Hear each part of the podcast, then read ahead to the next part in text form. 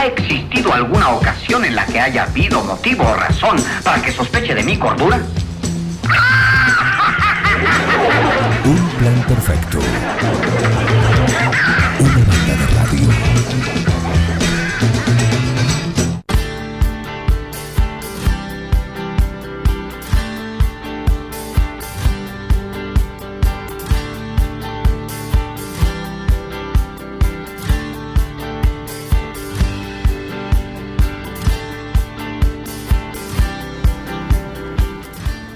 Tres minutos pasaron de las 10. Les recuerdo que tenemos el 52 40 60, el teléfono para que se comuniquen con nosotros. También el 1551 7609, el teléfono de WhatsApp que ya está habilitado, ya está. Es el que están mandando ellos, ¿sí? Están sacándose selfie con nosotros acá. Los gatos, los perros, ¿por qué? Porque es el momento de escucharlo a él, al gurú que tienen, al veterinario Eduardo Cubino, que viene presentado acá en un plan perfecto de esta manera.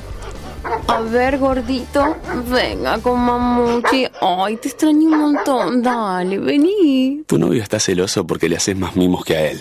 Lo que pasa es que tu gato no es un gato. Tu gato es familia. Por eso, aparte de mimos, dale nutrición premium.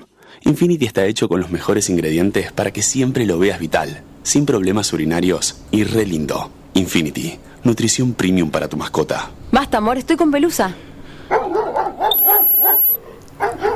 Doctor Cubino, buen día. Buen día, Juan. Buen día para vos y toda la de Un Plan Perfecto. Muy bien, muy bien, Sí. todo en orden. Creo que, bueno, hay un tema que es este, casi exclusivo y excluyente que se refiere al coronavirus y también los animales tienen algún rol respecto a esto, ¿no? Este, mm, relacionado con este tema de este virus. Hay un detalle, digamos, que, que hace a, a esta enfermedad y a otras enfermedades, que es cómo se realiza la producción de vacunas, algo que es tan urgente ahora dado esta pandemia. Claro.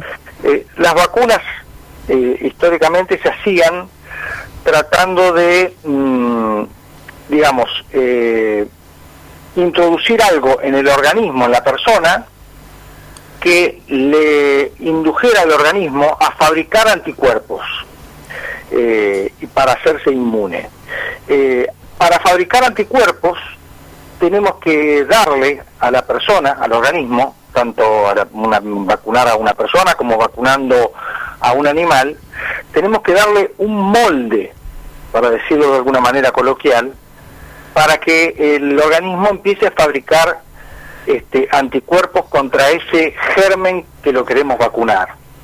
Eh, por supuesto que el mejor molde es el virus que eh, produce la enfermedad, pero tenemos que darle algo que, mm, digamos, que no le produzca la enfermedad, pero que sirva de molde.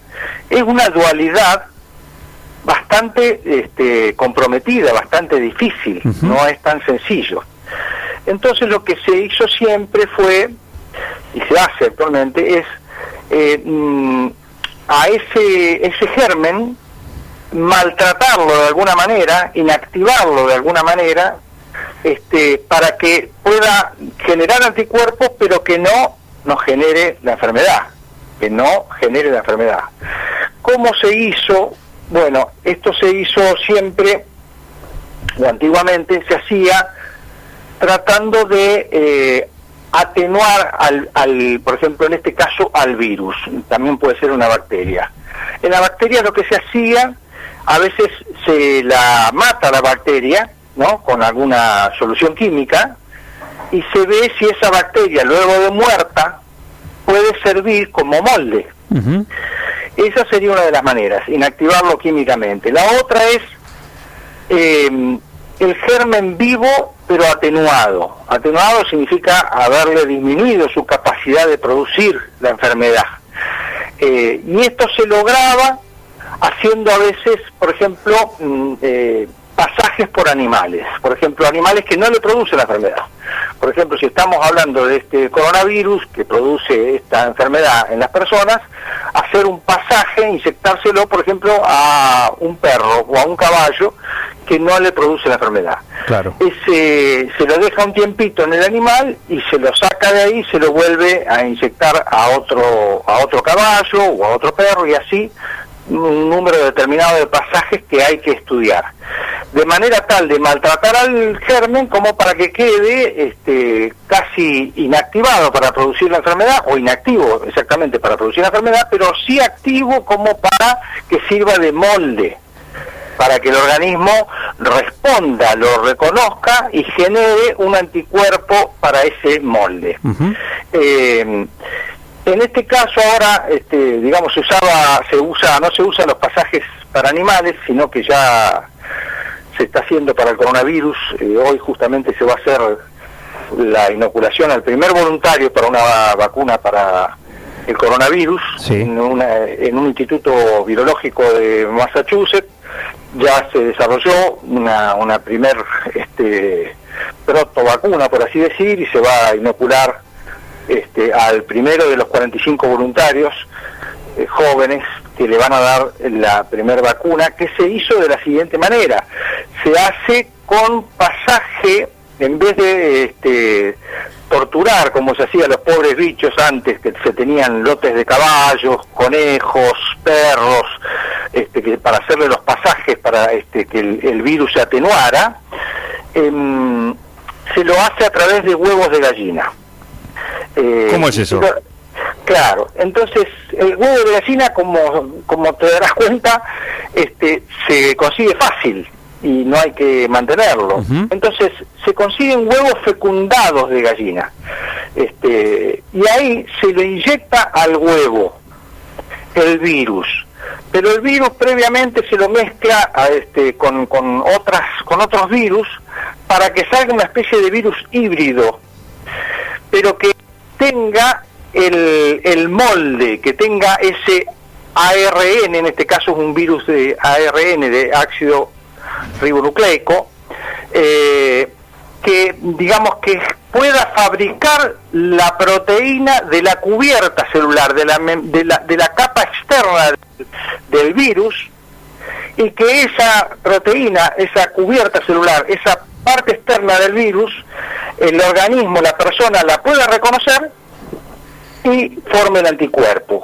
¿Cómo se hace? Se hace eh, por sembrando, digamos, en, en, huevos. Se inyecta el virus, eh, el virus solo o un virus híbrido, se lo inyecta en huevos, se lo deja unas horas y se vuelve y después se saca la albúmina, la clara, la clara del huevo con ese virus replicado, eh, se la saca, se, se, filtra, se saca totalmente la, la clara, queda solamente el virus este, replicado y eso a su vez después se hace algunas pruebas, unas cuantas pruebas que duran unos cuantos meses y se inyecta en la persona para que produzca la proteína este, comprobada de que va a producir una proteína muy similar a la del virus que produce el germen como para que el organismo la reconozca, haga el anticuerpo y cuando viene el germen en serio, ya el organismo está,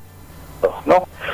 Entonces, eh, en vez de usar a los animalitos como usábamos antes, que le hacíamos pasaje a través de, de distintas especies que no afecta ese virus en particular, ahora este, la producción de vacunas se hace con huevos. Se inyecta en huevos, se replican ahí dentro del huevo y después se saca de esos huevos la vacuna. Tiene que ser una cantidad tremenda de huevos, pero primero hay que tener una cantidad adecuada de virus que se tiene que ir replicando, multiplicando y produciendo y a su vez este, aumentar cantidad de, de, huevos para producir cantidades ingentes de vacunas que vamos a necesitar dado la, la este, pandemia que tenemos. ¿no? Claro que sí. Este, pero bueno, eh, la buena noticia es que ya empezó esto, ya se está haciendo o sea, primero para hacer esto hay que identificar el virus, después hay que aislarlo, después hay que, este, a ver, la cuestión esta del ADN, o en este caso el ARN, el virus, el genoma del virus, hay que, hay que estudiarlo bien, replicarlo y después en base a eso empezar con la este, producción en, en los huevos para ver si es cierto en activo, porque este no es un detalle menor, eh, y después si es cierto también que genera los anticuerpos, ¿no? Este, pero no lo hacemos este, a través de animales como hacíamos antes, hay todavía vacunas que se producen así, este, y lo hacemos a través de, de los huevos sin maltratar animales, solamente este, con los huevos este, se reproduce todo el, el- el virus o la réplica viral del ARN que es necesario para producir la vacuna. Es, es un poco difícil de, de explicar esto para que la gente lo entienda. No, está bien, pero es, una, es un buen dato. ¿eh? Pero, este, bueno, esta es la manera como que vamos a, a, a luchar contra, contra este virus y contra todos los virus y contra todas las pandemias que tal vez este, por, la, por el poco tiempo que estamos en la Tierra no nos damos cuenta, no podemos tener una mirada un poco lejos, pero mm, se sabe que cada 10 años, más o menos, Algo aparece. van a aparecer una nueva un nuevo virus este, independientemente de estas dudas conspirativas que a veces aparecen de que hay laboratorios que están creando este un virus de lo cual puede ser cierto no de hecho en el, en el caso del parvovirus canino Sí. este se supo que era que fue un, un escape de un laboratorio fue un virus que estaban este, investigando y se les escapó. El virus cambió y de pronto justamente eh, es un, era un virus que producía una enfermedad en los gatos y estaban atenuando el virus eh, haciendo pasajes a través de perros que no producían enfermedad en los perros y de pronto el virus mutó y empezó a producir la enfermedad en los perros. Claro. Eh, y ahí produjo el famoso parvovirus canino con el cuadro gastroentérico hemorrágico tan característico, este, pero fue, un, como por así decir, una producción de laboratorio. En este caso no a propósito, pero tranquilamente podrían producirse a propósito este, algún virus, lo que no lo, nunca lo vamos a saber eso, ¿no? Pero bueno, eh, más allá de las cuestiones conspirativas de que los laboratorios producen y todo eso, de la guerra biológica, las inversiones en armas biológicas, más allá de eso, este, ya se sabe que estadísticamente cada 5 o 10 años vamos a tener un virus nuevo, ¿no? Hay que ver que el generador de vida en el universo eh, es la mutación. Claro. Eh, la mutación ha permitido que, que estemos nosotros hoy en día como especie. Eh, bueno, eh, también como genera vida, también puede eh, generar nuevas vidas que pueden ser peligrosísimas para, para nosotros, ¿no? Este, eh, son cosas nuevas que se, se adaptan, pero bueno, es parte, es parte justamente de esta cuestión darwiniana. Eduardo, Miguel te saluda, buen día. Buen día, Miguel, ¿cómo te va? Siempre está esa teoría con- conspirativa, dice que se les escapó, se les fue de las manos algo, ¿no? Pero más allá de eso, eh, esto implica un conocimiento de la genética que con las primeras vacunas no se tenía. Ahí se experimentaba de otra manera con animales, decías. Claro, porque antes no podíamos acceder al, al genoma, ni de las bacterias ni de los virus. Eh, entonces lo que se hacía era una cosa más elemental. Se De tomaba la bacteria, claro, se tomaba la bacteria y se la maltrataba de la mejor manera que se te ocurriera. Si era una enfermedad que producían los perros, vos hacías esa bacteria, la pasabas a través de caballos, este, y después sacabas el suero de los caballos y aislabas, tratabas de filtrar es- esa sangre del caballo que vos le sacabas al pobre caballo, la filtrabas de manera que quede solamente los anticuerpos. Este, así que bueno, era todo un trabajo, este, más un poco si se ve ahora a lo bruto. Ahora directamente se hace un, se estudia el genoma, el mapita, bien como es toda la cadena de nucleótidos, eh, y, y se la se la aísla, si se la trata de reproducir de alguna manera, la manera más práctica es esta, este, es mezclar el virus, tratar de hacer un virus híbrido, este, más mansito, y que pueda replicar, como decía antes, la cubierta externa del virus. Eh, y eso es lo que sirve para, para el molde. Antes era una cosa más más a lo bruto, pero bueno, fue lo que sirvió para que podamos salir de un montón, montón de enfermedades, ¿no? Este, especialmente las bacterianas. Que dicho sea de paso, dicho sea de paso, este, no, digamos, eh, conviene recordar que en estos casos las va- vacunas este, a base de bacterinas este, contra las bacterias de la neumonía eh, es muy recomendable que se aplique eh, la gente, ¿no? especialmente la gente más afectada por este coronavirus, gente La mayor franja, de- la franja de, de- de 60 riesgo. años. Sí, sí, sí, sí. La, de la, la vacuna contra la neumonía es fundamental, fundamental, digamos, este, porque el que tiene alguna patología previa respiratoria es la que está más afectada por el coronavirus en este caso. Así que bueno, estas viejas vacunas que por ser viejas este, no le damos tanta importancia, resulta que son de una importancia en este caso vital. Eh, hace a la diferencia, es recomendable, es recomendable. ¿no? Perfecto, Eduardo, eh, de estricta actualidad. Sí, la, la sí, columna eh, de hoy. Sí, sí, que nuestros animales han colaborado mucho tiempo con eso, no se, no se, no se, no se conoce mucho de cómo fue esto, de cómo se usaban animales en los laboratorios de vacunales, tenían que tener lotes de caballos, este, conejos, perros, muchos animales para hacer los pasajes, ¿no? Claro. Este, el- los laboratorios de vacunas tenían gran cantidad de, de- de animales. Ahora este, no es necesario someter a los pobres animalitos a, a esto, pero sí se hace a través de algo animal este, que son los huevos, que son los huevos, ¿no? Este, y así que los huevos están ayudando a, que, digamos, tanto las personas como los animales puedan tener las vacunas este, que necesitan. En este caso esperemos que sea rápido, reitero, hoy se va a hacer las primeras inoculaciones a, voluntarios de, de Massachusetts, este, esperemos que se den los resultados esperados. Y tal vez en, en un año tengamos la, la vacuna ¿no? contra el coronavirus para poder desarrollar nuestra vida en forma normal. Exacto. Bien, recordamos que lo hablaste la semana anterior, ¿no? Pero porque en, en estos días de tanta información o, o sobre eh, información, sí, eh, bueno, se empezaba a escuchar también, o uno ha escuchado eh, también en relación del contagio, si va a través de los animales, si no va, si te estornuda el perro. Eh, bueno, esas cuestiones, eh, vos lo aclaraste la semana pasada, pero brevemente me gustaría que, que lo recuerdes.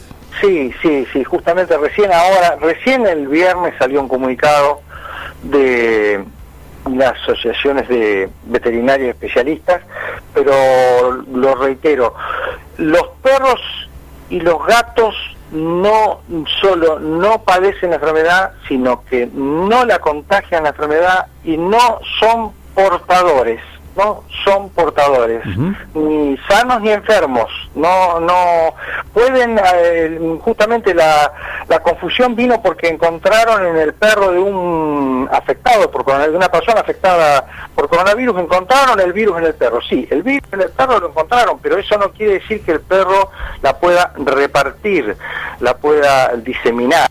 Eh, simplemente estaba, pero no estaba con capacidad infectante. Esto no es un detalle menor. Yo puedo encontrar el virus, pero que esté con capacidad infectante es otra cosa. Claro. Eh, el coronavirus sí tiene, digamos, este, altísima, tal vez una de las que más eh, altas capacidades de contagio de, que tiene y tiene este, la capacidad de permanecer vivo y en calidad de infectante hasta 12 horas sobre superficies lisas.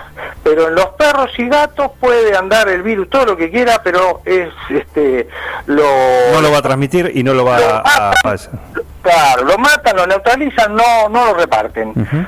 Sí, lo que se sabe ahora, este, que se había dado a confusión, es que mm, a los chicos no les afecta tanto, decían, la enfermedad, pero no solo les afecta, sino que se ha comprobado que son los mejores eh, diseminadores o repartidores del virus, del coronavirus COVID-19. O sea que... Los chicos. Los chicos, los chicos, justamente son muy buenos diseminadores porque no tienen casi síntomas. Claro. Pero sí en ellos, a diferencia de los perros, son portadores sanos o este y, y diseminan el virus. El perro y los gatos no diseminan el virus, pero los chicos que se pensaban que no le dábamos tanta importancia, eh, se ha descubierto que sí. Por eso es tan, tan importante la decisión de suspender las clases. Eh, porque bueno, este, no, no les afectan, por suerte, por suerte no afectan a los chicos, o les agarran de una forma leve, pero, Pero pero, epidemiológicamente cumplen un rol más importante de lo que pensábamos. Claro. Cosa que los perros y los gatos este, podemos estar tranquilos que no, no pasa nada. ¿Mm? Muy bien, Eduardo. Un lujo, un gusto. Eh, Miguel, ¿algo más? No, no, de- de- quería preguntarte si hay alguna recomendación especial con respecto a aislar las suegras. Que eso yo creo que la- una- tiene que ser una cuarentena vitalicia. Vitalicia. Vitalicia. En su, Lo en dijo su el doctor. domicilio, en su domicilio, pero no no en el domicilio nuestro. ¿no? en el, en el de ella, está, está bien. En el de ella, en el de ella o, qué sé yo, la plaza más cercana a su domicilio. En la plaza que la llevan a hacer el piso. claro, para no diseminar, no diseminar. ¿Cómo se, ¿Cómo se nota que la tuya no está escuchando, no? Si escucha se reiría, ya, ya la sabe. Ah, ya lo sabe, perfecto. Bueno, Daniel Craig, eh, nos encontramos el lunes próximo, El lunes próximo nos encontremos y esperemos con, con mejores noticias. pero por supuesto. ¿eh? El panorama cambia día a día, te- como dicen estos. Sí, cambia día a día. Este, esperemos que nosotros no tengamos este, los mismas, mm, las mismas cifras que en Italia y en España, ¿no? Ujú. son, son, son bastante preocupantes, bastante preocupantes. Claro que sí. Eh, esperemos que bueno que estas medidas, este, que la verdad que son celebradas todas estas medidas, este, que se suspenda toda actividad, aunque eso tenga una consecuencia económica bastante seria, pero preferible eso y no este, que tengamos la tasa de contagio y de mortalidad que tienen en este momento Italia y España. ¿no? Así es, así es. Eduardo, eh, un abrazo. Un abrazo también para vos, para toda la audiencia de Un Plan Perfecto y para Miguel también. Eduardo, ¿no te parece estar viendo una película esta de ciencia ficción, de catástrofe, cine catástrofe? Sí, este... Bastante parecido. Sí. Hay un hay un meme que salió que está muy muy bueno que dice que pareciera que a partir de enero alguien se puso a jugar el Juman, eh, este, Eso. con el mundo, ¿no? Sí, claro. Este, y la verdad que, que parece así. Y justamente viendo este, esto increíble lo que pasó, ah, increíble, no es increíble, pero es muy llamativo lo de los monos de Tailandia, Ah, sí, sí, sí. lo estuvimos viendo, sí. que eso parece Jumanji realmente. Este, Sí, sí. Contémoslo Bueno. que es una imagen en la cual se ve, Miguel, vos que lo... Eh, Sí, justo lo encontré, sí, lo, lo compartí el, el día sábado, el domingo con Juan acá. Y al no haber turistas en, en la, donde le dan de comer habitualmente en los lugares de, de culto, ahí son como animales venerados casi Exactamente. y intocables. Y entonces se- hay uno que atrapa una banana y se le van encima. Es lo peor de, de la raza humana casi, reflejado en el simio. Exacto, exacto, sí, sí, en realidad es este es el hambre, El hambre. el hambre, ¿no? Este, el lugar que están acostumbrados los monos, ahí están acostumbrados a recibir mucha comida de parte de los turistas. Al no haber turistas, eh, realmente pobrecitos están como enloquecidos y, es peligroso, ¿eh? Es peligroso. Sí, este. sí. Y ahí el Estado tendría que intervenir rápidamente porque... O darles comida o sacarlo. para- Sí, sí, no, sacarlo no, darle comida. Darle comida. Eh, Sí, por lo menos darle comida. Lo que pasa es que, bueno, como siempre, estas, mm, estas pestes, estos golpes, estos shocks internacionales afectan mucho más a los países pobres, ¿no? Este, Sí, sí. Tailandia no es un país justamente muy rico, así que Vive del turismo, exactamente. Vive del turismo y ahora no tiene ingreso, así que ahora el Estado no sé dónde va a sacar plata para dar de comer a los monos cuando tiene que preocuparse por el coronavirus, ¿no? Sí, de las personas. Claro. No, la situación esa del mono que atrapa la banana y si todos se le van encima, vi una situación bastante parecida en un supermercado cuando una persona encontró un alcohol en gel. ¿El alcohol en gel o papel higiénico? Sí, sí, te- se tiraron todos encima. Claro. Mío, dijeron todos. Sí. Es una locura, una locura, pero bueno. Acá no se, no se ha visto reflejado, pero sí en algunos supermercados se, justo vimos una crónica en página 12 de un señor que va medio desprevenido y ve a la gente en un este, estado apocalíptico peleándose por un alcohol. Sí, sí, es tremendo, tremendo. Eh, Yo justamente ayer fui a un supermercado acá en Buenos Aires, de una de las cadenas, y eh, impresiona ver gran parte de las góndolas totalmente vacías. No de papel higiénico solamente. No, no haber papel higiénico, agua no mineral, haber me imagino. lavandina, no hay agua mineral, no hay alcohol, no hay ni un paquetito de fideos había, o sea, Claro. La eh, clásica. algo parece como si estuviéramos en guerra, ¿no? Eh, evidentemente, mm, esta cuestión del martilleo, como hablábamos mediático, que hablamos la semana anterior, este produce un efecto muy fuerte en las personas, muy fuerte, casi a nivel de psicosis, De psicosis, Sí, sí. claro. Eh, y por otro lado, este, ciertas cosas graves que están ocurriendo también en este mismo momento, ¿no? Este, por ejemplo, el, el dengue y que hay mosquitos por todos lados y, y- la gente no le da ni cinco de importancia y, y es mortal también el dengue. El caso acá en Capital Federal, por ejemplo, hay ya 666 casos este, registrados. Eh, y digamos, uno dice, bueno, son solamente 666 casos en 3 millones de personas. Perdón, 600, se- se- eh, 606 casos, decís, eh, de muertos por dengue. de O de infectados por dengue, infectados por dengue, infectados por dengue, pero digamos que no es una cifra grande si uno dice una población de 3 millones de personas, pero lo paradojal, lo tristemente paradojal, es que mm, para el dengue eh, es fácil combatir, tenemos que cuidarnos de los mosquitos y, y, y uno va a un montón de lugares que hay mosquitos y la gente como si nada, como Claro. no le da importancia. A ver, y, y acá sí tenemos un método para combatirlo. Hay que combatir el mosquito, no, no, no se fumiga, la gente no se cuida, la gente no se cuida, la gente no se cuida, o sea, hay gente que sí se pone repelente y tiene esos cuidados, pero eh, no, la gente no, se- no, este, no toma conciencia. Y es justamente paradojal, digo, porque tenemos un martillo neumático sobre el coronavirus que eh, recién está empezando, pero el dengue, que es gravísimo, este, eh, digamos, está acá, tenemos el mosquito, tenemos la cosa, la, la solución, la solución la tenemos en la mano, es Claro. económica, es asequible, no es una cosa rara, es asequible, es económica y no y no se hace. No Uno se- va a muchos lugares y que ve que la gente está conviviendo con el mosquito y dice, ay, ¿cómo me pican los mosquitos? Están bravos los mosquitos. Este, eh, eh, es mortal, es mortal, es tremendo. Nos estamos preocupando por el coronavirus y el dengue este, o el sarampión no le damos importancia realmente. Este, es, es, este, es, es un poco extraño, digamos. Esto es una psicosis para ir a buscar este alcohol en gel y no vamos a comprar repelente este, y- o usar repelente como tendríamos que usar. ¿no? Claro, recordemos. Y, O limpiar los cacharros. O limpiar eso. La- o limpiar los cacharros, limpiar los cacharros, que aparte, por eso digo, a ver, este, es algo que tenemos la solución. Este, Está la solución, es, es, de- la podemos conseguir, Sí. sin, la podemos hacer, este, y es una cosa fácil.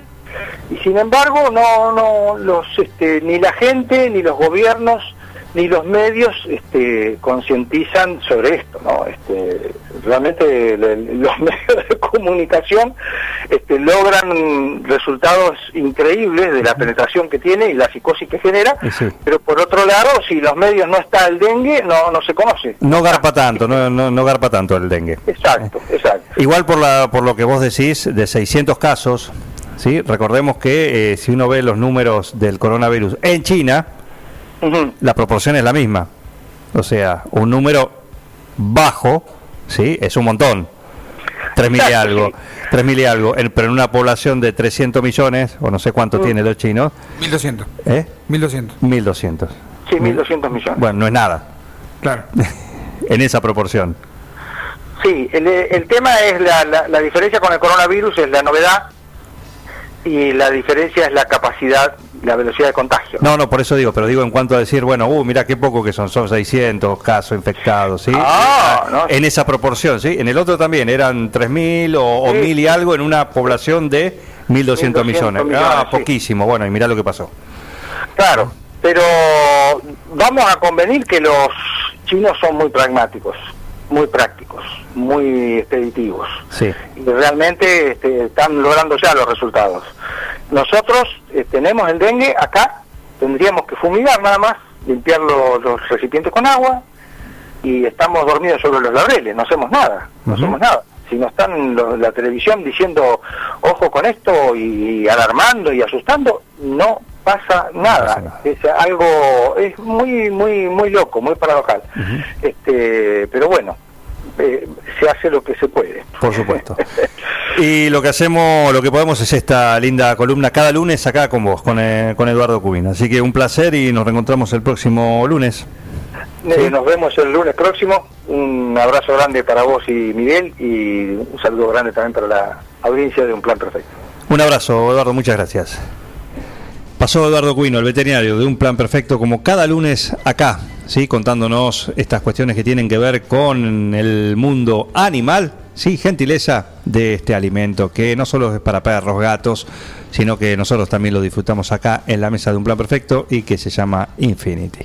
Reinaldo, Atahualpa, Fernando VII, mm, no. Ringo, Estuviste más tiempo eligiéndole el nombre a él que a tu primer hijo. Tu perro no es un perro.